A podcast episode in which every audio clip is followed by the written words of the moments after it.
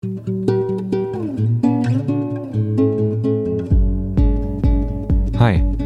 ich bin Oliver und das ist der Freihändig Podcast. Hallo und herzlich willkommen zu dieser Episode im Podcast. Schön, dass du wieder mit dabei bist. Ich habe heute Stefanie Borgert zu Gast. Hallo Stefanie, schön, dass du da bist.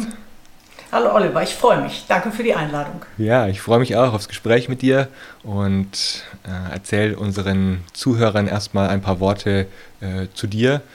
Und zwar, was ich so gelesen habe von dir, ist, du bist Ingenieur-Informatikerin. Über die Kombination werde ich dich gleich noch was fragen. Ähm, du bist tätig als Management- und Organisationsberaterin hast zahlreiche Bücher geschrieben zu den Themen Komplexität, Agilität, künstliche Intelligenz, ähm, organisationale Resilienz und auch Projektmanagement.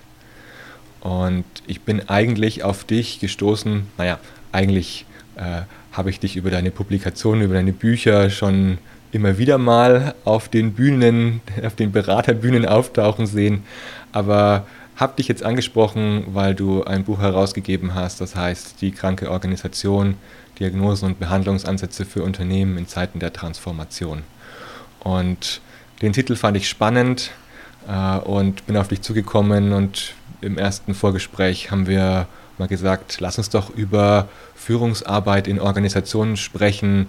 Und da haben wir speziell das Thema Reflexionsprozesse im Management identifiziert. Aber wahrscheinlich werden wir auch noch auf weitere Themen kommen, die uns in unserem Berateralltag beschäftigen. Und das Erste, was mich interessieren würde zu dir ist, du bist ja auch in der Systemtheorie beheimatet oder das ist für dich so eine Basis, die du für dich in der Theorie hast, aber auch damit in der Praxis arbeitest. Mich würde interessieren, welchen Zugang hast du zur Systemtheorie? Also wie bist du drauf gekommen? Ähm, welche Quellen hast du da? Äh, was fasziniert, fasziniert dich auch an der Systemtheorie? Das ist so ein erster Einstieg, der mich interessiert. Ein erster Einstieg und ähm, eine durchaus gar nicht so kleine Frage. Sollen wir damit die Stunde ähm, zubringen? ich ich, ich mache es mal kurz. Ähm, also einen kurzen, ähm, einen kurzen Einschub vielleicht dazu. Ich, hab, also ich hatte ja eine ordentliche Karriere in der IT. Ähm, mhm. Ich war in der IT-Beratung viele Jahre, ähm, viele Jahre als Führungskraft, habe auch äh, eben Geschäftsfelder mit aufgebaut. Ich habe das sehr erfolgreich getan, also wenn man auf die Zahlen geguckt hat und das, was ans Ergebnis hinten rauskommt. Habe mich gleichzeitig aber in der Rolle, vor Dingen in der Rolle Führungskraft, nie richtig zu Hause oder wohlgefühlt. Ich hätte das aber an vielen Stellen gar nicht so benennen können. Also ich konnte es nicht wirklich greifen und habe auch gemerkt in der Arbeit, ähm, also innovative Ideen mit dem Kunden zu entwickeln, nach Hause ins Unternehmen zu tragen und zu rufen, guckt mal, wir haben Marktchancen und zu glauben, die gesamte Organisation brüllt großartig eine neue Idee, wir mhm. stürzen uns drauf. Ähm, es ist natürlich das Gegenteil passiert. Also ich bin auch ganz oft vor irgendwelche Pöler gelaufen und kam nicht weiter mit all den tollen Ideen und all dem, was ich doch so vorhatte. Und ähm, habe reflexartig, glaube ich, früher auch äh, das oft an den Menschen verortet. Also dann mhm. war eben, also der, der Marketingleiter war doof, weil der hat gesagt, das passt jetzt gerade nicht zu unserem Portfolio und da können wir nicht. Und der Entwicklungsleiter war doof, weil der hat gesagt, wir haben gar keine Ressourcen und dieses Jahr aber schon mal gerade gar nicht mehr, haben wir nicht geplant. Und so, und ähm, in diesem ganzen Konglomerat auch von so ein bisschen Frust äh, und nicht wissen, äh, wie kann ich das lösen oder wie kann ich da gut mit umgehen, bin ich wirklich über die Systemtheorien gestolpert. Und mhm. wenn ich mich richtig entsinne, dann war das erste Buch, das mir auf irgendeinem Weg in die Hand gefallen ist, eins von Donella Meadows, mhm. ähm, die ja so eher in, bei den Systemdynamikern zu verorten ist, also wenn man das irgendwie kategorisieren will. Und ähm, das, das hat für mich wirklich spontan ganz viele Erkenntnisse zur Verfügung gestellt, wo ich mir ein bisschen vor die Stirn geklopft habe und gesagt habe, oh Mann, hätte ich mal so rum oder mit dieser Brille auf die Situationen geguckt, dann ähm, wäre ich vielleicht gar nicht so frustriert gewesen. Ich hätte nicht alles irgendwie den Menschen zugeschrieben und das damit abgehakt, sondern ich hätte, hätte Zusammenhänge betrachtet. Ich hätte vielleicht auch äh, Zusammenhänge, Wirkzusammenhänge verstanden und ich hätte damit eventuell eben auch einfach andere Lösungsmöglichkeiten noch mir erdenken können. Und ähm, dann hat mich hat das total angefixt, also diese Brille aufzusetzen und Organisationen und Teams und Projekte als Systeme zu begreifen. Und dann habe ich einfach angefangen, mich da erstmal reinzuwühlen. Also dann bin ich von Hölzchen zu Stöckchen, also ich bin bei den Soziologen gelandet und ich bin natürlich bei Luhmann gelandet, ich bin bei Heinz von Förster gelandet, ähm, bei Forrester, also bei den Dynamikern ähm, und habe mich auch durch die verschiedensten, also was weiß ich, Haken und KKG, also die verschiedensten Disziplinen mhm. quasi oder da, wo sie ihren Ursprung haben, die verschiedenen äh, äh, Systemtheorien, habe mich da überall durchgewühlt, habe auch das rausgefischt, erstmal was für mich super Erklärungsansätze waren. Und dann habe ich gedacht, ähm, wenn das für mich so viele Erkenntnisse bereithält, dann tut es das eventuell ja vielleicht auch für andere Menschen und das war dann so der Moment, in dem ich beschlossen habe, das erste Buch zu schreiben. Mhm. Wow, da hast du dich ja gut eingelesen in die Klassiker. Äh, ich muss zugeben, ich habe nicht äh, alle davon gelesen, sondern nur Auszüge von denen, die du jetzt genannt hast. Äh, da gibt es ja auch ein breites Feld an Quellen, die man anzapfen kann. Absolut, und ich mache es ja quasi hauptberuflich. Mhm. Ich, das ist ja wirklich mein, ähm, auch, auch mein Herzensthema, dass ich noch mehr in die Welt tragen möchte. Also ihr müsst nicht alle eure anderen Sichtweisen wegwerfen, aber probiert doch die systemtheoretische ergänzend mal aus und guckt, was sie ähm, bereithält. Und ich habe dann natürlich auch viele auch einfach Kollegen getroffen und gefunden und ähm, habe mich weiter qualifiziert, also habe Workshops besucht und Seminare besucht und versucht alles zu oder so viel wie möglich auch an verschiedensten Aspekten davon zu mhm. erfassen und mitzunehmen. Mhm. Mhm. Was sind für dich so die Hauptaspekte, die gerade wichtig sind, wenn wir die Brücke schlagen zu Organisationen, ähm, zum Handeln in Organisationen? Hast ja auch schon bei dir selbst angeknüpft mit, du hast die Perspektive gewechselt, hast eher aus Systemsicht auf deine Organisation geschaut oder auf der, in der du warst und der Marketingleiter doof war äh, und hast da nochmal die Perspektive gewechselt. Äh, ist das eines, eine, eine der ähm, Prinzipien oder wichtigsten äh, Erkenntnisse für dich oder und welche gibt es noch? Also es gibt, äh, es gibt unglaublich viele, also je nachdem auch welchen Aspekt man vielleicht von Organisation oder von Arbeit organisieren gerade betrachtet. Ich glaube so unterm Strich, dass oder da wo auch immer noch so die größtmögliche Diskrepanz auftaucht zu einer vielleicht eher psychologisierten Sicht auf Organisation ist eben der, der Punkt, dass wenn, wenn ich jetzt irgendwo hingebeten werde, zu sagen, wir haben hier irgendwie ein Problem X, können Sie denn mal gucken und wie können wir das lösen, dann gucke ich eben nicht auf die einzelnen Menschen und versuche zu erraten, was die für eine Persönlichkeit haben oder die am besten noch mit Farben zu belegen und dann zu sagen, mhm. ah, okay, Ihnen fehlt doch ein Grüner im Team, deswegen kann es ja gar keine Harmonie geben, mhm. ähm, sondern ähm, ich gucke auf Kommunikationsmuster, auf mhm ähm, Verhaltens- und Kommunikationsmuster, also die Routinen, denen das die Menschen folgen. Also ähm, ich gucke aber eben nicht auf die, auf die Individuen so sehr, sondern vielmehr auf das, was zwischen denen passiert. Also mhm. was etabliert sich an Mustern und Routinen, wozu kann das führen, wofür ist das gut, wofür ist das vielleicht nicht so gut und biete das als Lösung an. Und das ist, glaube ich, auch eine also meiner wesentlichsten Erkenntnisse, den, den Blick zu verändern oder im Schwerpunkt auf, die, auf das Zwischen den Menschen, auf Mustern und Routine zu legen äh, und weg vom Individuum. Also das ist eben auch dann der Punkt, ähm, was heilen wir denn oder wo versuchen wir anzusetzen? Nicht an den Menschen. Die Menschen sind üblicherweise sehr okay und ziemlich intelligent und mhm. eigenverantwortlich und erwachsen, ähm, sondern eben auf das, was dazwischen ist, also auf Struktur und Verabredung von Zusammenarbeit. Mhm. Also weg von den Menschen und gleichzeitig aber auch weg von den Inhalten, oder? Also äh, ich merke es oft, dass wenn, also ich knüpfe mal an mit meiner Erfahrung, ähm, mhm. äh, gerade in Management-Teams äh, sind Inhalte und äh, Ziele ganz, ganz wichtig und da äh, ist schnell der Fokus auf dem nächsten To-Do oder auf dem nächsten Thema oder auf dem irgendwas kommt auf und dann wird schnell darauf reagiert. Ähm, und äh, ich merke, dass ich da die, den Wunsch, inhaltlich zu diskutieren, äh, äh, oft erstmal nicht bedienen darf, wenn ich auf die Muster schauen möchte. Geht dir das auch so, dass dieser so auf so einen Inhaltswunsch triffst? Absolut, absolut auf einen Inhaltswunsch, auf einen manchmal äh, unglaublich starken Drang. Hauptsache, wir können was abarbeiten. Also mhm. Häkchen auf der To-Do-Liste machen, das kennst du wahrscheinlich auch. Ne? Auch so ein, so ein ähm, Management-Workshop, der, der muss konkret was abgehakt werden, so mhm. was erledigt, sonst haben wir nicht gearbeitet. Ja, das äh, erlebe ich auch.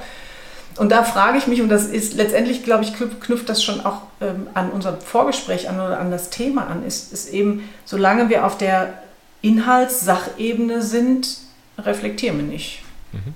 Und wenn wir die verlassen, dann fangen wir an zu reflektieren. Und das ist durchaus eine Herausforderung mhm. in tradierten Organisationen. Mhm. Mhm. Wie gehst du ran, wenn du auf so eine Situation triffst?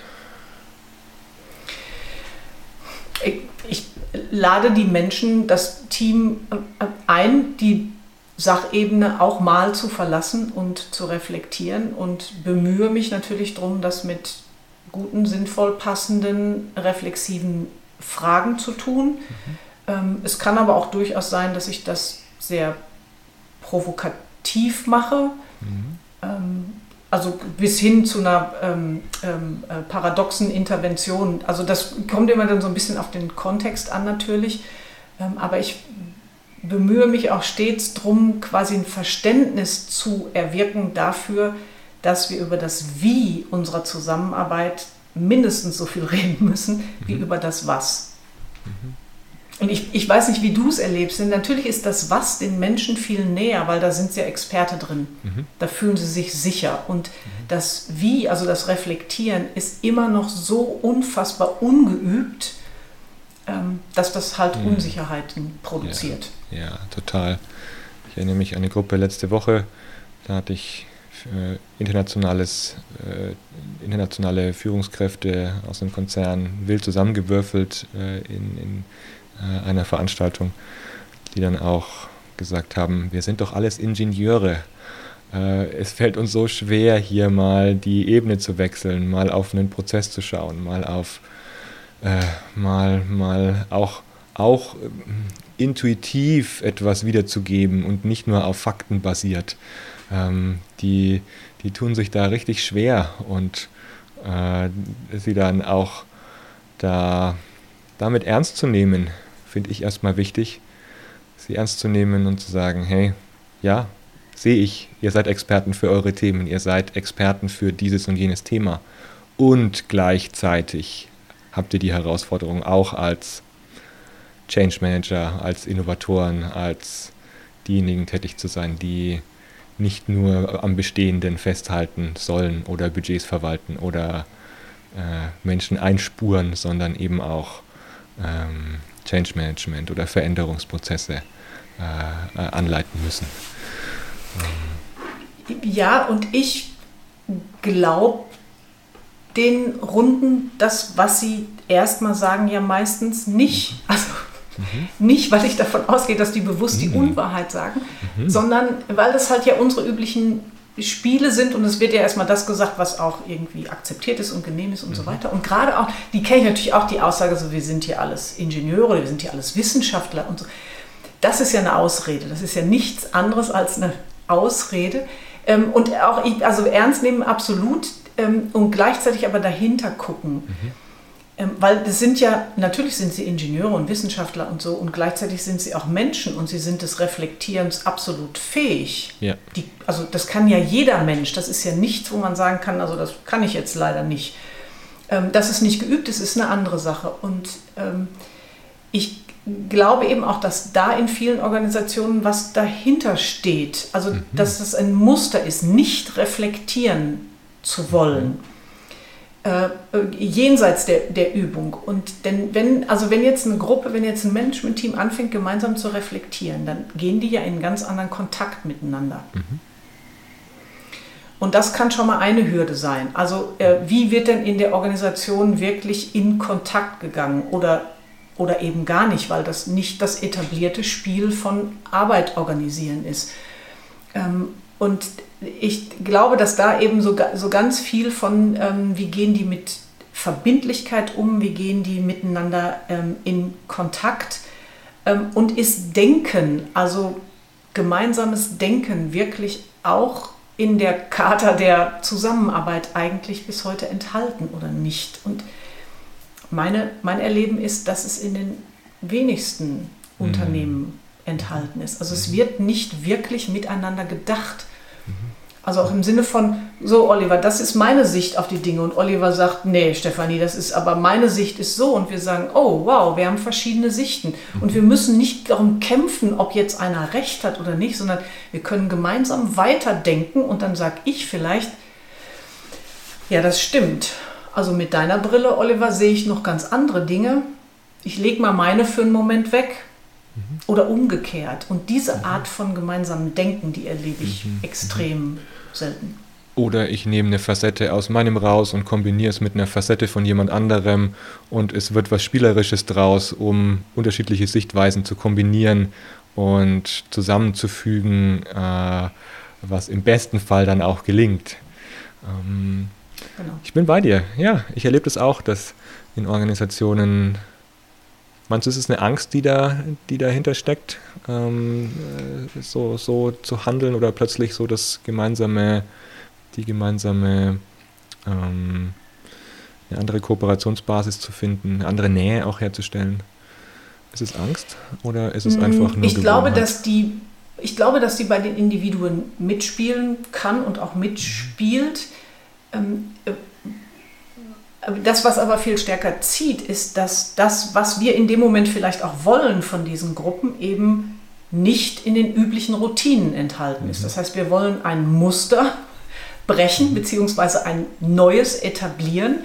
Ähm, und damit sind wir, also sind wir völlig klar an, an, an den systemischen Verhalten von jedem x-beliebigen System. Also altes, etabliertes, bewährtes, da weiß man, was man hat. Ähm, ist eben gut, also fürs System. Und wie gesagt, das hat nichts mit den Individuen, dass da jeder sitzt, der denkt, nein, wir wollen nicht reflektieren. Das ist ja, also das ist meistens nicht der Fall.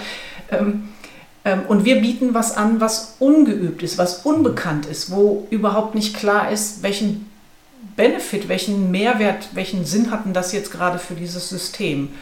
Ähm, und deswegen stehen wir völlig, eigentlich völlig logischerweise an einer großen Herausforderung. Also dann, dann muss es eben, dann muss es irgendwie eine, eine Resonanz oder eine Relevanz für das gesamte Team, für das System haben, ähm, sich dahin zu begeben. Mhm. Jetzt hast du im Vorgespräch gesagt, dass du ganz oft mit äh, agilen Organisationen unterwegs bist. Also ein bisschen äh, einen Einblick geben. Äh, also jetzt brauchst du keine Unternehmensnamen nennen, aber zumindest Branchen oder wie sich jetzt die Zuhörer oder auch ich die Unternehmen vorstellen können, in denen du hauptsächlich tätig bist oder mit denen du arbeitest? Äh, es sind nach wie vor immer noch äh, viele IT-Unternehmen oder mhm. IT-Bereiche von größeren Unternehmen, ähm, was mehr mit denen zu tun hat als mit mir. Das, aber das hat mit meiner äh, Informatiker-Vergangenheit zu tun. Klar, ich spreche nach wie vor die Sprache und habe diesen Stallgeruch und das vermittelt ja auch oft irgendwie sowas von, okay, die versteht uns, die versteht unsere, ähm, unser Geschäftsmodell und das, was wir tun. Mhm. Ähm, es geht aber quer durch alle Branchen ähm, und ich, also ich äh, bin immer, immer weniger, ich muss gerade überlegen, im Moment überhaupt noch in Konzernstrukturen beschäftigt. Also und wenn, dann da oft auch nicht sehr lange, weil da natürlich ein systemtheoretischer Zugang ähm, also wenn man es ernst nimmt, so viel gleichzeitig über den Haufen werfen müsste, könnte, sollte, dass das, also pff, mhm. da werde ich, wie man so schön sagt, vom System auch schnell wieder ausgeschieden. Mhm. ähm, äh, und es sind so, ähm, äh, sag mal, die, die Kunden, die ich, die ich meistens auch längerfristig begleite, die Management-Teams ja vornehmlich, die sind so in verschiedenen Stadien von Selbstorganisation oder Dezentralität oder Agilität, also je nachdem, welche, auch welche Begrifflichkeit dafür ähm, gerade verwendet wird. Was sich ähm, häuft, also natürlich auch einfach, wir haben 2022, die agile Hype-Phase dauert ja jetzt schon ein paar mhm. Jahre an. Das heißt, ganz, ganz viele Unternehmen haben ganz viel ausprobiert, also verschiedene agile Methodiken eingeführt und arbeiten nach Scrum oder machen, keine Ahnung, haben versucht, sich wie Spotify zu organisieren, was auch immer. Ähm, und haben ganz viel äh, gute Ergebnisse erzielt, viel daraus gelernt, viel gesehen, was gut funktioniert, stehen aber an einem Punkt, wo so die Euphorie futsch ist, die Begeisterung für die Agilität flöten geht.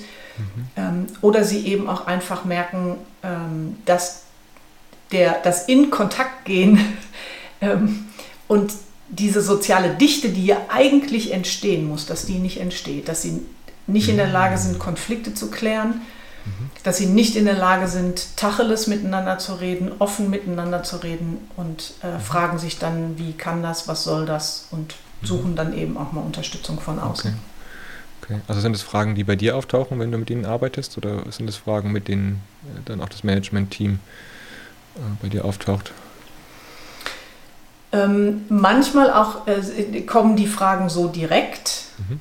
Ähm, das ist aber, also das wirst du auch kennen, ja eher seltener. Also das, was, was uns ja auch erstmal in den Auftragsklärungen gesagt wird, ist ja, also, ähm, und das meine ich nicht despektierlich, äh, aber eigentlich kommen ja Kunden mit dem Wunsch, was sie gerne hätten und was man jetzt für die mal eben irgendwie erreichen soll. Genau. Also keine saubere Problembeschreibung, keine, mhm kein Zerlegen in Ursache und Wirkung.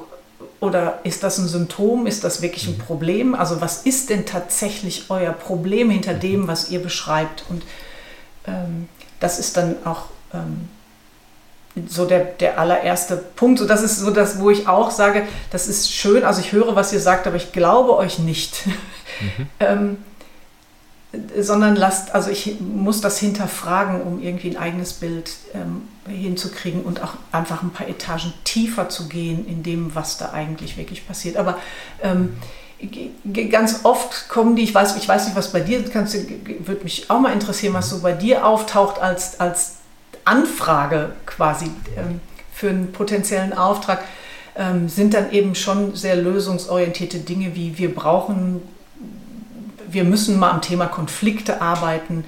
Ähm, in den seltensten Fällen sowas wie wir, wir brauchen einfach mal jemanden, der uns beim Reflektieren hilft. Also ich mhm. habe einen Kunden, da ist es genau so, es ist aber auch wirklich einer, meistens ist das eben so, wir haben schon erkannt, dass wir das und das wohl brauchen und hätten gerne eine Begleitung, ähm, die uns unterstützt, wie wir das hinkriegen. Hm. Das erlebe ich selten. Meistens ist es so, wie du sagst, nämlich mh, mm, wir haben da einen Konflikt, macht, äh, kann der mal weg bitte? Ach, ein also konkreter Konflikt als über, zum Beispiel? Überspitzt jetzt gesagt auch, ja, äh, äh, kann der mal weg, können wir da mal wieder Ruhe haben, ähm, habe ich mhm. auch schon gehört. Oder ähm, ja, etwas funktioniert nicht, wir wollen, dass es wieder funktioniert. Und ähm, da hätten wir gerne wieder hätten wir gerne, würden wir gerne mit dem Teil, mit dem Bereich, in diesem, mit diesem Thema, würden wir gerne wieder unsere Ziele erreichen.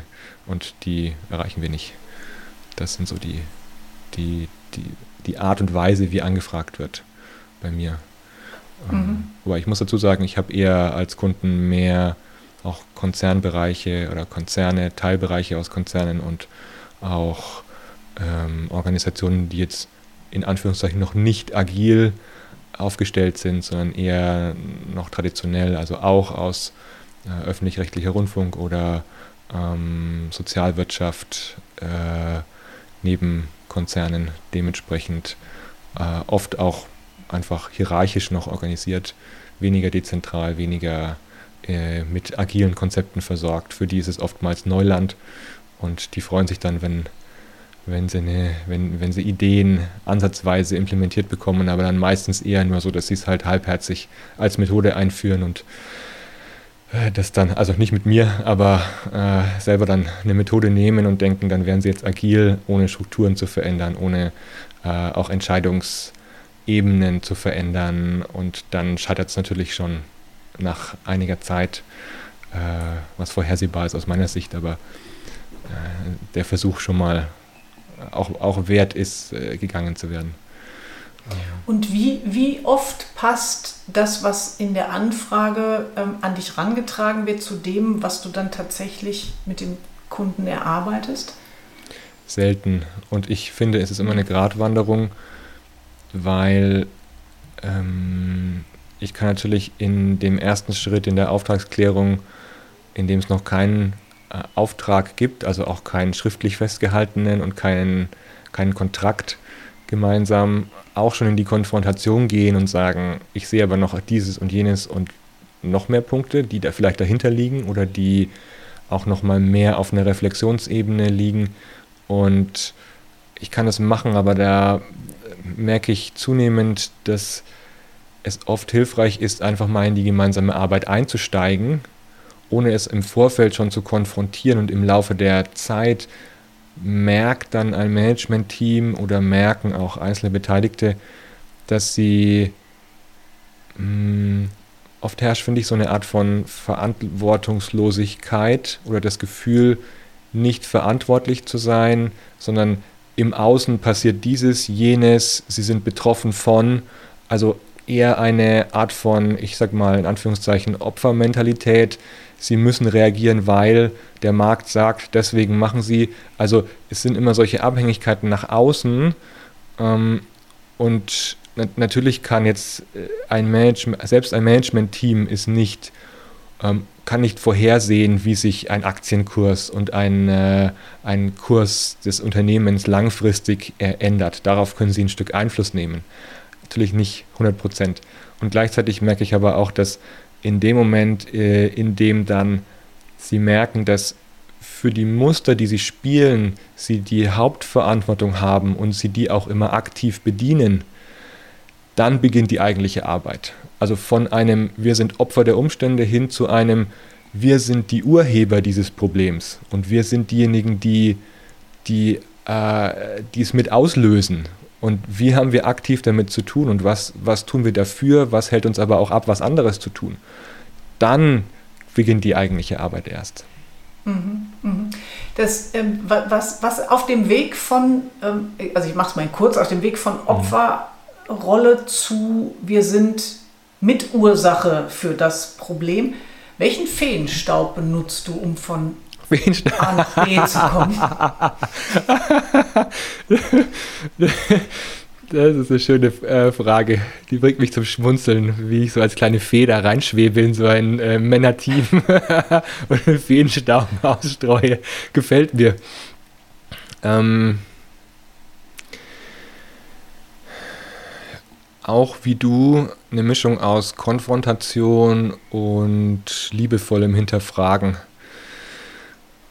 Äh, weil mh, mm, wenn ich zu sehr nachfrage, wenn ich zu stark konfrontiere, dann äh, kommt eher die Schleife, aber wir müssen doch und äh, also eher Rechtfertigung oder äh, sich schützen vor diesen unbequemen Wahrheiten. Mm, und andersrum, wenn ich zu nicht genügend nachfrage oder wenn ich nicht genügend dranbleibe, ein Muster zu sehen und es in Reflexion zu bringen, dann sind wir irgendwann wieder bei den typischen Symptomthemen oder den äh, Inhaltsthemen, die, die sie sowieso jeden Tag hin und her jonglieren. Mhm. Und, ja. Also ich frage auch das, also wenn du Feenstaub hättest, dann ne, würde ich dich jetzt fragen, ob ich so ein Säckchen davon abhaben könnte. Ähm, weil der, das, das, was ich erlebe, ist eben ähm, die, die, auch die Management-Teams, ähm, dazu zu bringen oder an einem Punkt zu sein, ähm, wo die Muster sehen, mhm. Äh, finde ich, ist ja auch schon nicht trivial. Also das ist mhm. ja, also ich mache es jetzt mal pauschal, das ist ja nicht geübt. Ja. Also auf sich selbst zu gucken, also auf das eigene Team und zu sagen, was ist das, was sich wiederholt? Was sind die Routinen, in denen ihr lauft? Ähm, und welche Routinen haben auch welchen Zweck, also wofür sind die gut oder aus welchen Grundannahmen oder tiefsten Überzeugungen oder aus welchem Menschenbild oder was auch immer darunter liegt, ähm, werden die gespeist. Ähm, da erlebe ich eben immer wieder, dass es den, dass es den Teams unheimlich schwerfällt, überhaupt erstmal ein Packende da dran zu kriegen, zu sagen, Muster, hä? Mhm. Kommunikation, was? Mhm. Ja, wir sprechen Oder ja jeden Tag miteinander. Anders? Ja, wir sprechen ja jeden Tag miteinander, ist dann, finde ich, oft mhm. die Reaktion. Wir sprechen ja, mhm. wir sind doch gut in Kommunikation. Wir, das läuft doch alles. Äh, mhm. Und da, es gelingt auch nicht immer. Mhm. Oder? Also mir nicht. Nein. das, das, wäre der, das wäre der schöne Wunsch, zu sagen, okay, ähm, für jedes Team, für jede Branche, für jede Situation gelingt es. Nee, also mir nicht. Dir? Äh, nein, natürlich nicht. Also in, in den verschiedensten Ausprägungen. Ne? Also äh, manchmal ist das nach dem Motto, äh, ähm, langsam ernährt sich das Eichhörnchen, mhm. ist das sowas, was sich Stück für Stück weiter etabliert oder wo es manchmal ja auch in einem Team, dann gibt es ein paar, die, die wollen jetzt aber und mhm. die nehmen auf Dauer so das gesamte Team, also sind in der Lage, da irgendwie so eine, ähm, so eine Resonanz zu erzeugen. Ähm, also auch ganz ehrlich, ich habe auch, also es hat auch schon ein Kunde mit mir die Zusammenarbeit, also höflich formuliert, erstmal auf Eis gelegt, ähm, weil das äh, schon auf Dauer wirklich ein bisschen krampfig war. Also mhm. so dass das, das Gezergel zwischen, ähm, ja, tun es aber bitte nicht so, also wir wollen gar nicht so konstruktiv mhm. irritiert werden, tun es nicht weh, wollen wir nicht lieber einfach irgendwie in unserer, ich überspitze auch das mal, Harmoniesuppe weiter fröhlich miteinander rumplanschen. Ähm, was ich aber nicht tue, also das ist das, warum ich Auftragsklärung mhm. ähm, sehr, ich glaube zum Teil sehr nervtötend mache. Ähm, das ich muss auch für mich irgendwie eine Klarheit haben, ich bin da hoffentlich an der richtigen Stelle. Also die wollen wirklich das von mir, was ich zu bieten habe und was ich gut kann. Und ähm, also wie gesagt, in dem einen Fall hat es, war das, wurde es krampfig auf Dauer. Ne? Also es war mhm. irgendwie, das konntest du im Raum natürlich fühlen, ne? dass das irgendwie für alle Beteiligten nicht ja, wirklich eine lustige mhm. äh, Veranstaltung war. Und ähm, das so, das, das ist äh, mir in der Tat äh, ein einziges Mal nur passiert, dass dann ein Kunde gesagt hat, äh, aber es ist okay, ne? also es, es war nicht, ich war nicht die Richtige für dieses Management-Team. Mhm. Also vielleicht schon, aber nicht jetzt und nicht so und ähm, dann mhm. ist das mhm. natürlich auch okay. Sehr interessant, wie du es beschreibst, gerade in der Auftragsklärung, dass du da sehr äh, intensiv nachbohrst, so klingt es zumindest. Mhm. Mm, hast du dann wenn du dann in die Arbeit einsteigst, direkt ein Gefühl dafür, wie es laufen wird? Oder ähm, ob es dann auch in diese Richtung läuft, dass Muster hinterfragt werden können oder dass da eine große Chance dafür besteht, weil ich merke, dass ich manchmal habe ich ein Gefühl dafür und habe das Gefühl, mh, hm, könnte klappen, könnte nicht klappen. Ich steige dann aber auch manchmal einfach erstmal ein, um einen Einstieg zu haben, um vor Ort ein Gefühl zu bekommen. Ist nochmal anders, als wenn ich mit einem Ansprechpartner rede. Äh, das, das sind ja auch nochmal Unterschiede. Also manchmal steige ich auch ein und dann kriege ich ein Gefühl, wenn ich vor Ort bin, wenn ich wirklich mit ihnen arbeite und, und kann dann sagen, ja, okay, braucht vielleicht noch ein bisschen Zeit oder mh, hm, klappt gut, wir können die nächsten Schritte gehen oder vielleicht auch, mh, hm, sollte man vielleicht auch nochmal was justieren oder vielleicht auch nicht weitergehen an der Stelle, weil es vielleicht auch der, der, der nicht passende Hebel ist. Also mhm. hast, kriegst du da schnell ein Gefühl dafür? Ähm, dann? Mhm. Ich, ich, mal ja, mal nein. Also manchmal, natürlich entsteht bei mir ein Bild, mhm. das kann aber völlig verkehrt sein. Mhm. Ich mache es mittlerweile, ähm, also wenn ich mit Management-Teams arbeite, eigentlich immer so, dass ähm, ich nicht mit der Arbeit anfange nach Gesprächen mit nur einer Person, mhm. sondern dass ich mhm. ähm, ganz klar, äh, also be bezahlt in der Tat, dass wir sowas wie eine Probezeit oder ein Probeworkshop oder Probezeit irgendwie was ähm, vereinbaren, wo wir wirklich tatsächlich miteinander arbeiten und danach gemeinsam äh, quasi eine Retrospektive machen und zu sagen, passen wir zusammen, wollen wir mhm. zusammen auch über einen längeren Zeitraum uns äh, miteinander beschäftigen und ähm, ist es auch mhm. die Art von konstruktiver Irritation, die das Team jetzt mhm. wirklich haben will. Mhm. Und ich finde, an der Stelle kann ich dann auch konstruktive Kritik oder die Muster, die ich, die für mich sichtbar sind, benennen und auch klar sagen, jetzt habe ich einen Eindruck bekommen, ich glaube, an der und der und an der Stelle zu arbeiten ist wichtig, um langfristig an den Mustern etwas verändern zu können. Und dann hat auch das Team oder haben die Beteiligten ein konkretes Bild davon, äh, woran als woran wirklich gearbeitet wird, statt äh, ihre Themen wieder aufs Tableau zu bringen. Also da kann ich dann konfrontieren, merke ich, an der Stelle. Dann wirklich zu sagen, okay, ja. wenn wir zusammenarbeiten wollen oder wenn es Sinn, Sinn, Sinn machen sollte, dann lasst uns an den und den und den Themen arbeiten. Habt ihr da Bock drauf oder nicht?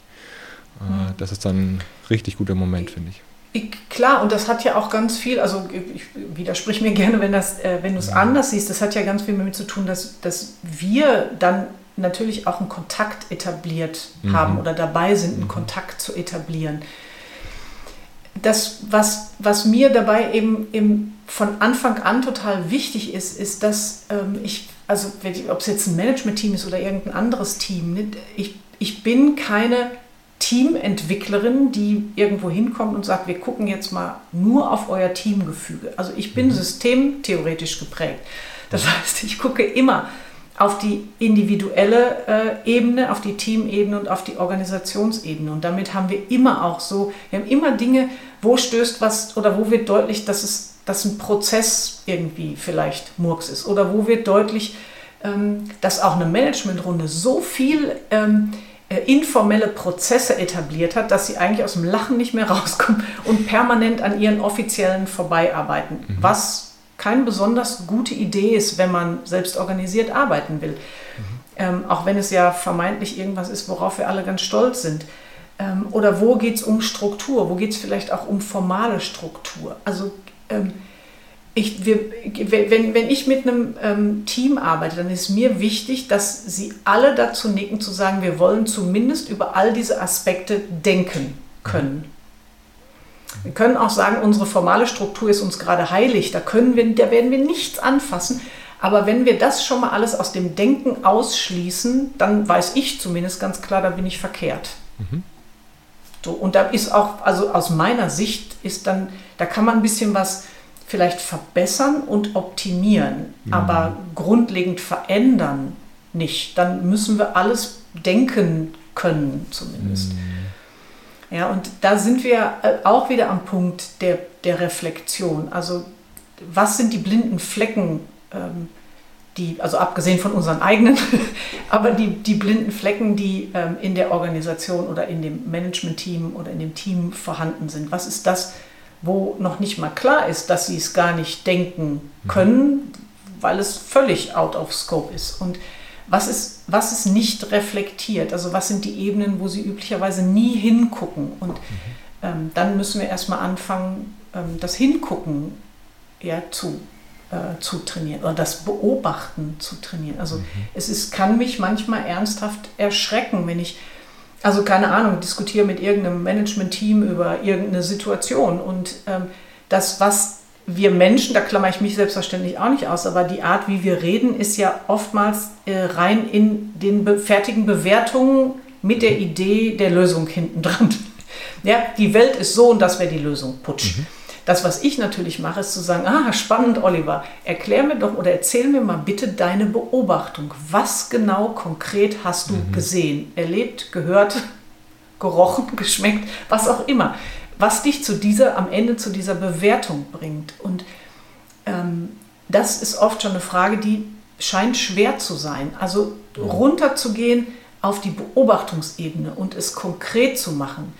Ähm, ist auch sehr ungeübt, ist aber ja, also um gut miteinander zu reflektieren, auch einfach äh, sehr notwendig. Und das braucht ähm, erfahrungsgemäß eben auch einfach schon mal eine Zeit. Ne? Wir wollen eben alle unfassbar schnell sein und oh, ja. kommen ja vermeintlich auch gut klar, wenn wir uns einfach über Bewertungskategorien unterhalten. Hm? Mhm. Mhm. Zu deinem Punkt von vorher noch, ähm, wenn es nicht darum geht, alle Aspekte der Organisation anzuschauen, dann äh, habe ich die Erfahrung gemacht, dann wird es mehr ein wir reden über unsere Zusammenarbeit und sind ein bisschen glücklicher zusammen, aber eigentlich verändert sich nichts. Das ist, kann, also das ist auch ein schönes Pflaster, wer es braucht, aber ähm, ich finde es cool, wie du sagst, nee, dann bin ich nicht die Richtige dafür.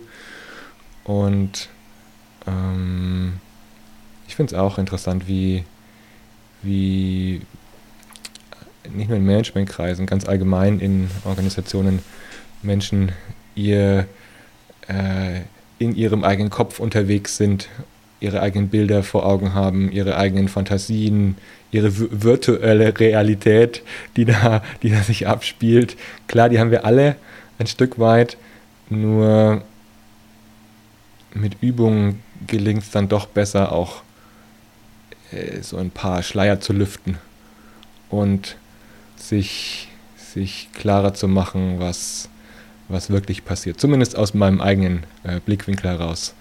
Äh, das, das kann schon mal ein erster Schritt sein, finde ich. Äh, ja, da denke ich, da denk ich auch, dass der, der erste Schritt ist ja eigentlich nahezu immer, sich irgendetwas bewusst zu machen. Ja. Und wenn ich halt ganz klar bewusst habe, dass auch ich mir mein eigenes Modell der Welt in meinem Kopf zusammenbastel und mhm. dass das mit der Realität maximal wenig zu tun hat mhm. ähm, oder haben kann, ähm, dann ist das ein erster Schritt, das sortieren zu können. Und mhm. das finde ich eben auch ganz wichtig, ne, dass wir nicht über ähm, also Wirklichkeiten reden, wir reden über Wahrheiten, also über individuelle Wahrheiten und die sind ja auch anzuerkennen und die darf jeder natürlich haben und die sind auch nicht zu korrigieren. Aber ähm, wenn wir das, also gerade in Managementrunden schon mal anerkennen können, ähm, kommen wir auch ein Stückchen weiter, auch ein Stückchen weiter in der, in der Reflexion. Mhm. Und das, was, ich, was mir jetzt gerade noch in den Sinn kommt, was ich so zum, zu dem äh, Aspekt des Beobachtens immer wieder feststelle, ähm, wenn ich also ich spiegel ja sehr viel natürlich, was ich sehe, was ich höre, welche Muster ich entdecke. Also wenn, wenn mich mal unterm Strich jemand fragt, sag mal, was kannst du denn eigentlich wirklich gut, dann kann jemand nur antworten, ich kann eigentlich nichts außer Muster erkennen. Das kann ich aber ziemlich gut. Ähm, äh, was ja auch irgendwann eine Berufskrankheit wird, aber egal, das führt zu weit vom Thema weg.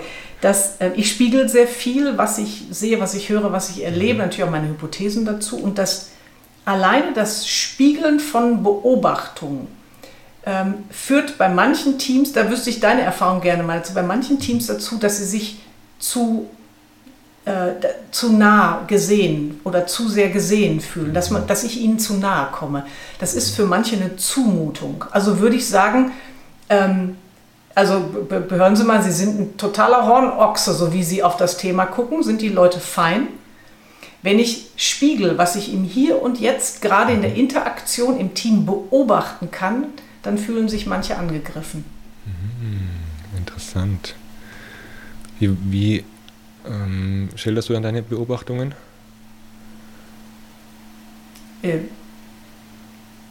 Zum Beispiel? Äh, wie ich das tue, das, also ich komme aus dem Ruhrgebiet, ne? also das ich heißt, benenne, was ich sehe. Okay. Ähm, also ich, ich, benenne, also ich, ich, ich gebe das ja auch als Kontext mit. Ne? Also das, was ich hier beobachte, ist mhm. zum Beispiel, ne? jedes Mal, wenn äh, der Oliver sagt, Stefanie, pff, ich will jetzt mal bitte ausreden, verdrehe verdreh ich die Augen und rutsche auf meinem Stuhl eine Etage tiefer. Also das ist jetzt ein doofes Beispiel, aber mhm.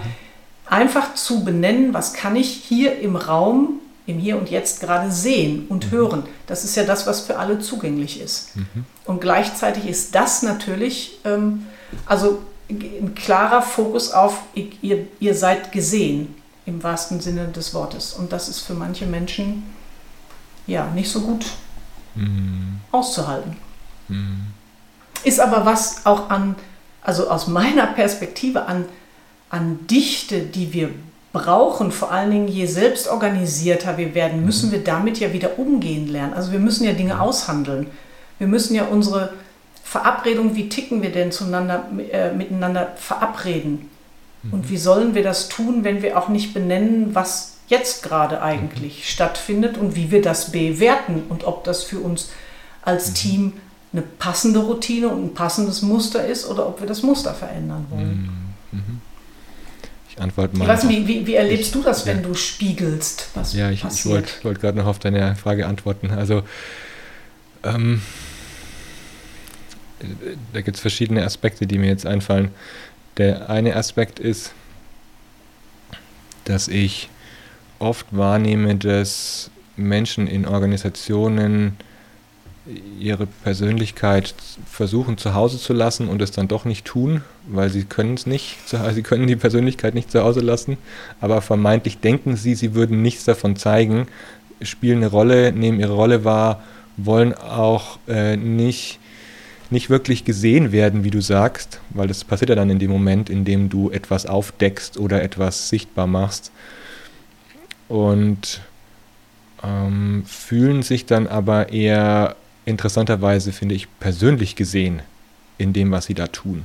Also in etwas, was sie gar nicht so sehr wollen oder sie gar nicht gewohnt sind, sich persönlich zu zeigen in einem Arbeitskontext. Und ich, meine Ahnung ist, es hat ein bisschen was mit Scham vielleicht zu tun.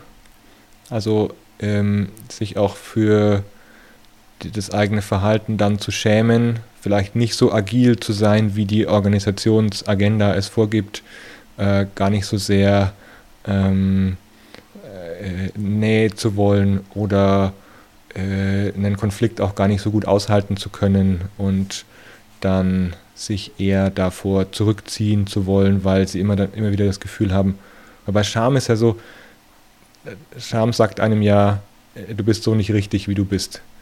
Und wenn dieses Gefühl getriggert wird, was glaube ich oft in Organisationen einfach ausgeklammert wird, Schamprozesse oder Prozesse, in denen jemand äh, äh, sich selber schämt, dann, äh, dann ist eher der Rückzug vorprogrammiert, weil sie ähm, eher weniger damit umgehen wollen oder können, sich dann zu zeigen, vielleicht sich auch verletzlich zu zeigen, weil, also in dem rein menschlichen Kontext wäre es ja, sich dann verletzlich zu zeigen in einem Organisationskontext auf ähm, Arbeitgeber-, Arbeitnehmerebene hat es ja auch immer was mit Bewertung und Zugehörigkeit zu tun.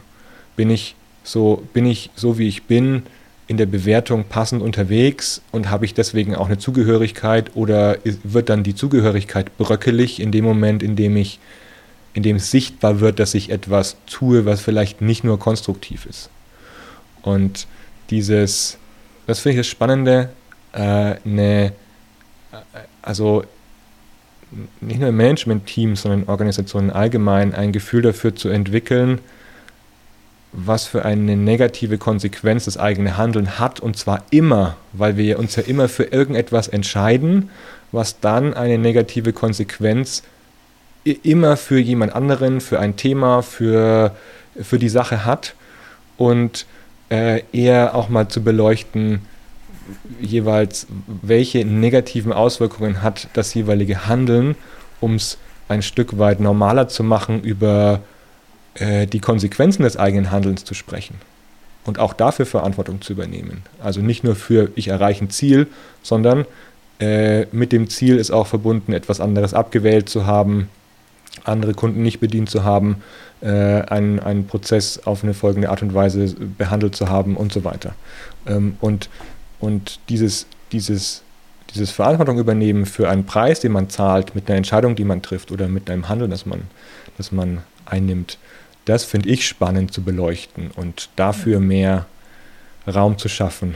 Äh, weil dann gibt es einen Dialograum, um gemeinsam nicht nur über die Erfolge und die Ziele und das nächste Wachstum zu sprechen, sondern auch darüber zu sprechen, was ist der jeweilige Preis hinter der jeweiligen Entscheidung und oder dem jeweiligen Verhalten. Mhm. Ähm, ja, ab, absolut. Da stecken, also in dem, was du, was du jetzt gerade ähm, erläutert hast, stecken noch so ein paar Aspekte drin. Davon würde ich irgendwie ein, zwei gerne nochmal aufgreifen. Ja. Ähm, das, das, das eine ist in meiner Beobachtung, wenn es um dieses ähm, Spiegeln von Mustern geht, ähm, ich spiegel ja die Muster in einem Team oder in einer mhm. Organisation. Das heißt, zwischen, ich, also das ist ja nicht irgendwie auf einen Menschen fokussiert. Nichtsdestotrotz ist das Schamthema da sicherlich an manchen Stellen ähm, äh, aktiv, gar keine Frage. Ähm, was, was mich daran, glaube ich, am allermeisten erstaunt, ist, dass es reicht, die Muster zu spiegeln, also mhm. ohne Bewertung dazu zu nehmen, nur zu sagen, das ist das, was ihr hier gerade tut. Ich liefere keine Bewertung mit. Ich, das ist ja die Frage, die ich danach stelle. Ne? Wenn ihr das immer so tut, ist das gut für euch? Passt das so? Wollt ihr das behalten? Ist das Kunst oder mhm. kann das weg? Genau, die Frage ist ja, ähm, ist es ähm, funktional für das, was Sie erreichen wollen im Organisationsprozess? Genau, genau. Aber es scheint, es scheint viele Leute schon ein bisschen, es, es kommt ihnen zu nah, obwohl eine Bewertung zu dem Zeitpunkt, also klar, sie steht irgendwie immer im Raum, ne? wir können ja nun mal nicht ohne zu bewerten, aber mhm. ähm, äh, das ist ja schon quasi ein verlangsamter Prozess. Ne? Das ist das, was ich einfach total er erstaunlich finde.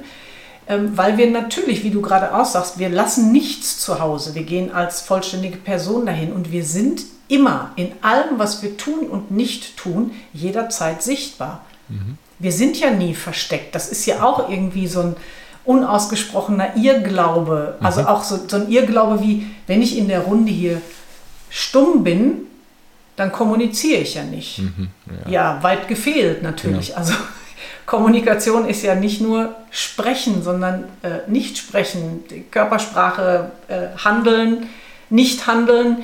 Ähm, und ich, also das, wenn ich dich richtig verstanden habe, dann sehe ich das eben auch genauso wie du. Das ist auch was, wo, ähm, wo man ein bisschen mehr bewusst machen draufsetzen kann und das auch mehr in die Kommunikation zu nehmen. Also alles, was wir tun, ist Kommunikation und damit mhm. hat das auch Konsequenzen und damit sind wir auch immer sichtbar. Also wir sind nie versteckt. Und wenn wir doch eh sichtbar sind, dann können wir darüber reden. Mhm. Das fände ich schön. ja.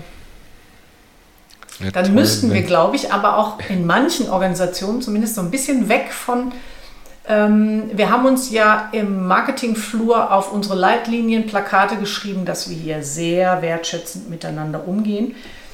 Oh, ja. ähm, was ja dann irgendwann dazu führt, dass wir gar kein Tacheles mehr reden, dass ja. alles sofort persönlich ist und ein Angriff ist. Und ähm, ich, wir müssen uns auch mal sagen dürfen, oh, Oliver, das jetzt nervt mich gerade, weil und dann klären, ob das mein Problem ist oder ob wir was im Zusammenspiel gerade verändern können oder eben auch nicht. Aber in solche Klärungen zu gehen, mhm. Mhm. sollte möglich sein. Mhm. Oh ja, die Wertschätzungsleitlinien. Ja, könnten wir noch mal eine Stunde drüber reden, glaube ich. weil, mhm, weil ja. die, die, ja, ich, das auch dieses Wertschätzungsklima, ähm, auch dieses Thema, wie, äh, was ich auf LinkedIn gerade ganz häufig sehe, äh, es muss Augenhöhe herrschen, es müssen alle äh, sich sozusagen lieb haben und es muss jetzt, äh, die Arbeitsumgebung muss dafür sorgen, dass ich mich wohlfühle. Ja, da, genau, da, du schüttelst dich, die, die Hörer sehen es nicht, aber Stefanie schüttelt sich gerade. das, ist, das ist ja etwas, was eine Utopie ist, die ja gar, nicht sinnvoll ist für Organisationen, finde ich. Das ist ja etwas, was, ähm, wofür eine Organisation vielleicht auch ja, natürlich kann man ein bisschen dafür sorgen, dass Mitarbeiter sich wohler fühlen, weil dann sind die Hygienefaktoren äh, äh, bedient, die ein gutes Arbeiten als, als Basis möglich machen. Wunderbar, das braucht es auf jeden Fall. Wenn davon was fehlt, dann ist es schlecht. Dann geht auch die mhm. Arbeitsleistung oder die, das Klima flöten. Das ist äh, un, äh, unwidersprochen. Aber ähm, sozusagen es auszu, ein, ein, eine Kultur mit einer Norm auszurufen und dann zu sagen, so muss es jetzt sein und alles andere, was sich nicht in dieser Norm bewegt, wird dann ab gewertet oder wird dementsprechend konfrontiert oder, oder eben auch nicht konfrontiert, sondern eher komisch angeguckt. Äh, das nimmt ja auch eigentlich die Möglichkeit, in Konfliktsituationen oder wenn Spannungen auftreten, dann in einen, in, in einen, in einen Veränderungsdialog zu gehen oder in einen Klärungsdialog, wie du es gesagt hast, eine, Klärung herbeizuführen. Und mhm. äh, ich finde, da behindern sich viele mit ihren Claims eher, als dass es nutzt.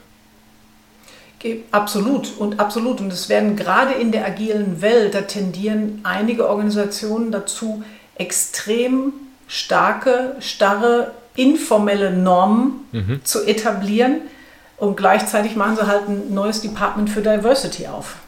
Mhm. Mhm. Ja, aber ohne den Zusammenhang herzustellen, dass da was dass das eine mit dem anderen was zu tun hat. Und ich, ich finde, also, ich, ich, wer mal richtig Lust hat, sich zu schütteln, der guckt mal in die Stellenbeschreibung von Googles Chief Happiness Officer. Mhm. Das ist gruselig. Ich weiß nicht, hast du mal aus Versehen reingeguckt? Nee, ich kenne die Stellenausschreibung nicht.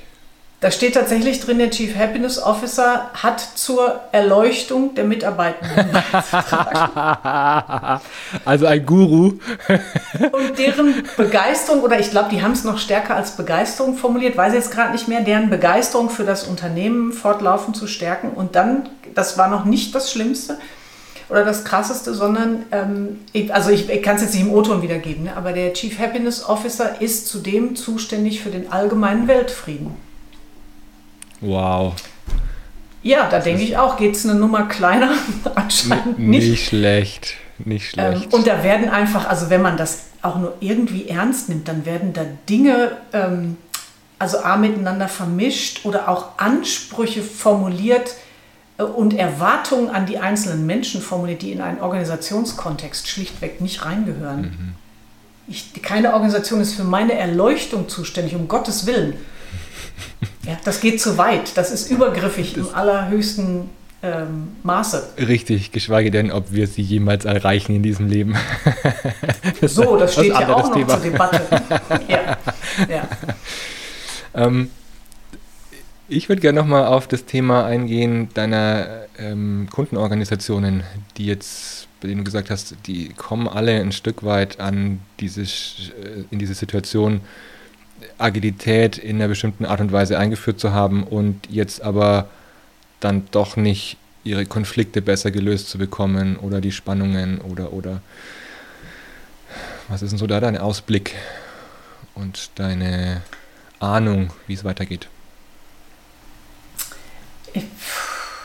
Meine Ahnung, mein Wunsch, es ist eine Mischung aus mhm. all dem, ist, dass wir mit all den agilen Initiativen oder Umorganisationen, wie groß das Fass auch immer ist, das da gleich aufgemacht wird, ähm, den Menschen und vor allen Dingen auch den Teams auch die Fähigkeiten mitgeben, Agilität oder Dezentralität leben zu können. Mhm. Und auch da, das kommt nicht aus dem Gedanken, dass die Menschen zu doof wären oder irgendwas nicht könnten, aber als Team, also als System, ist doch überhaupt nicht geübt, zum Beispiel Konflikte miteinander auszuhandeln mhm. und auszutragen. Was passiert in einer tradierten Organisation? Also wenn, wenn wir uns jetzt drei Monate gemobbt haben und ich habe endgültig die Schnauze voll, ja, dann gehe ich zu unserem Chef und sage, ja, der Oliver ist leider doof, der sieht die Dinge immer falsch, ich sehe sie richtig, kannst du das mal klären? So, wenn wir diese Instanz zum Beispiel gar nicht mehr haben, weil wir diesen formal Vorgesetzten nicht mehr haben, dann brauchen wir in unserem Team die Fähigkeit, das selber lösen zu können. Weil das wissen wir auch alle, wenn wir jetzt mal beim Beispiel Konflikt bleiben, wenn die destruktiv sind und dauerhaft, dann äh, stören sie einfach, also sie stören alles, die Produktivität, den Spaß und den ganzen Rest. Und ähm, diese Fähigkeit oder das, das Training oder das Üben, ähm, müssen wir den Teams mitgeben. Also alles, was wir ihnen an Formalie, an Formalstruktur, an Vorgabe wegnehmen, ähm, macht ja Räume auf für Klärungsbedarf. Und das gut klären zu können, ähm, das, da brauchen die Teams erfahrungsgemäß einfach äh, Übung, weil das haben wir haben uns ja abtrainiert in den üblichen Organisationen. Mhm. Und ich glaube, dass das ist ein ganz wesentlicher Teil der Lösung. Und das auch klar zu machen. Ne? So, ja, streiten ist ab heute, das muss okay sein. Also wir müssen in, die, in, die, in den Konflikt, in die Klärung gehen. Mhm. Und da kann es sein, dass du mal zwischendurch mopperig bist, weil meine Wortwahl falsch war. Und ich kann mich mal echt erkannt fühlen, weil du mir was spiegelst, wo ich denke, shit, habe ich immer gedacht, das merkt keiner. Mhm. ja, merkt doch jemand, ja, das tut mal kurz weh. Okay. Ähm, ja, das gehört aber eben auch dazu.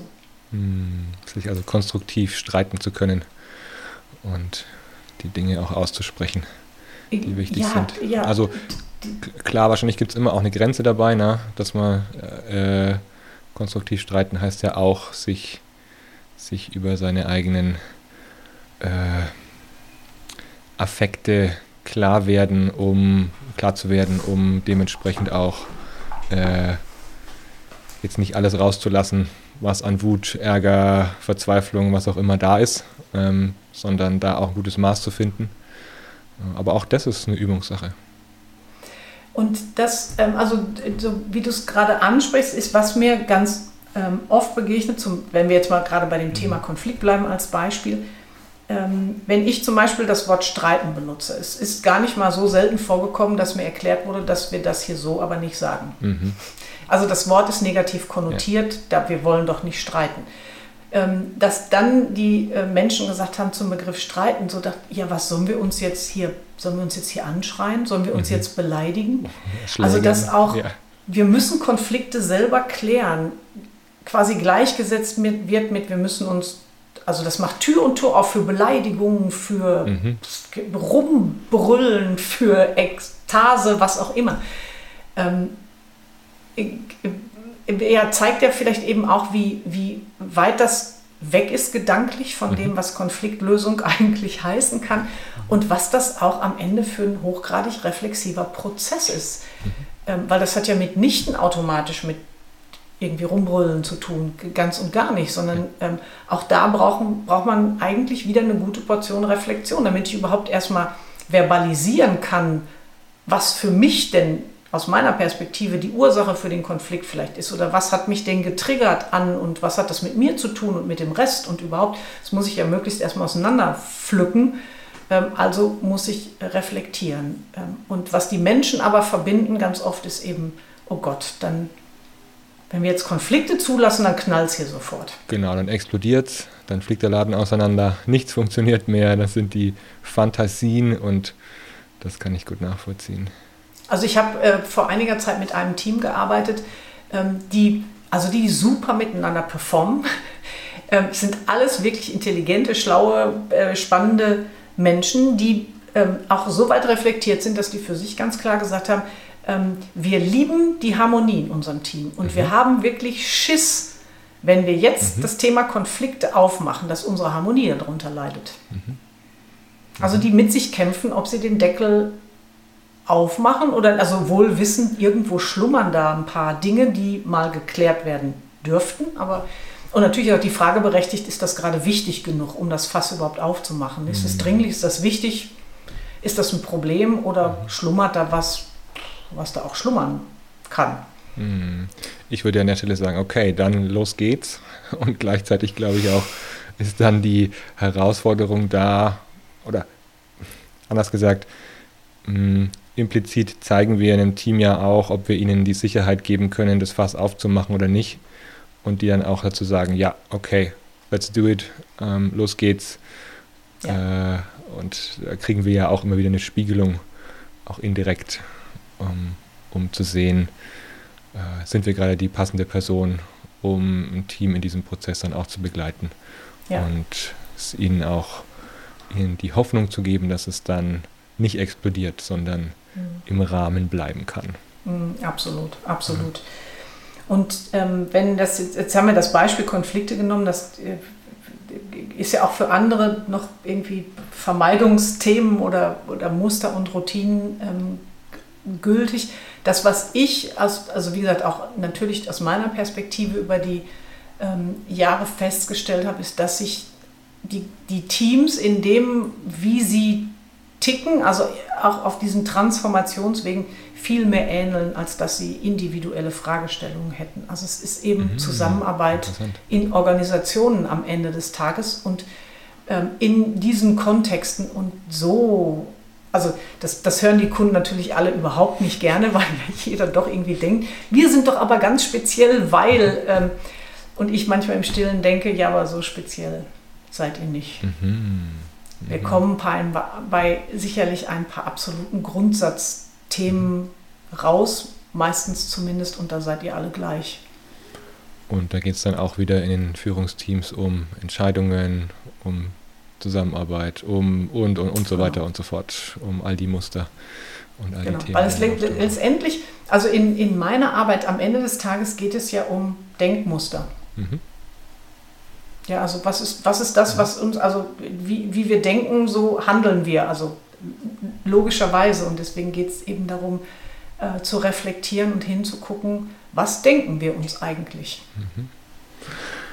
Dann ähm, bin ich am Ende unseres Gespräches jetzt noch neugierig. Was hat dich in deinem Denkmuster bis jetzt am nachhaltigsten irritiert oder verändert? Das ist aber auch eine. Noch eine, eine kleine Frage zum Frage. Schluss. ich, ich, also spontan schließt sich damit, glaube ich, der Kreis unseres Gesprächs. Ähm, was mich am nachhaltigsten auf jeden Fall ähm, irritiert hat, ähm, ist, dass ein Team, eine Organisation, ein Projekt gar nicht aus Individuen besteht, sondern aus Kommunikation. Mhm. Mhm. Ähm, das ist ja, das klingt ja erstmal ganz trivial, dann klingt es sehr sperrig. Ähm, und wenn, wenn man das für sich als Gedanken wirklich mitnimmt, dann bedeutet es eben auch was. Also dann sind wir wieder bei dieser systemtheoretischen ähm, äh, Prägung oder Brille. Und ich glaube, dass äh, das für mich so betrachten zu können, hat mich am allermeisten irritiert und war auch irgendwie, war auch sperrig. Also wie gesagt, nee. Mhm, ja, braucht man erstmal ein bisschen nee. Zeit, um sich reinzufinden in den Gedanken. Ne? Und, ja. Äh, also kann ich total gut nachvollziehen. Und also Literaturstudium und Abgleich mit der Realität und mit dem, was man sieht, äh, kann helfen an der Stelle. Mhm. Letzte Frage, was ist deine Botschaft für, da, für die da draußen, die tagtäglich in Organisationen, in Management-Teams unterwegs sind? Gibt es etwas, was du ihnen zurufen möchtest oder was dir noch wichtig ist als Abschluss des Gesprächs?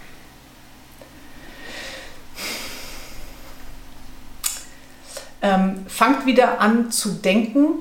wobei das könnte implizieren, dass die Menschen alle nicht denken, was nicht stimmt, aber ähm, übt wieder oder, oder macht es, wieder viel mehr gemeinsam in Ruhe zu denken, mhm. statt irgendeiner, keine Ahnung, Hektik-Idee zu folgen oder sonst wie. Also denkt mhm. einfach intensiver und tiefer, bevor ihr tut. Schön. Schöne Botschaft zum Abschluss. Vielen Dank, Stefanie, für das anregende Gespräch, unser Sehr Eintauchen gern. in die Reflexionsebenen und die unterschiedlichen Denkebenen und die unterschiedlichen auch Beratungsaufträge, die wir haben. Ja, Danke. Sehr gerne. Es war mir eine Freude. Ja, mir auch. Alles Gute. Ciao. Ciao. Danke fürs Zuhören bei dieser Episode. Du bist Teil von mittlerweile über 1000 Abonnenten, die den Freihändig Podcast regelmäßig hören. Was hat dich begeistert an dieser Episode? Erzähle es gerne weiter und teile sie. Auf freihändig.net findest du alle Episoden und Gäste in der Übersicht und kannst auch in die anderen Folgen reinhören. Wenn du mit mir arbeiten möchtest, dann nimm gerne Kontakt zu mir auf. Am besten über meine Homepage oliver-könig.net. Alles Gute und auf ein freihändiges Führen und Leben. Dein Oliver.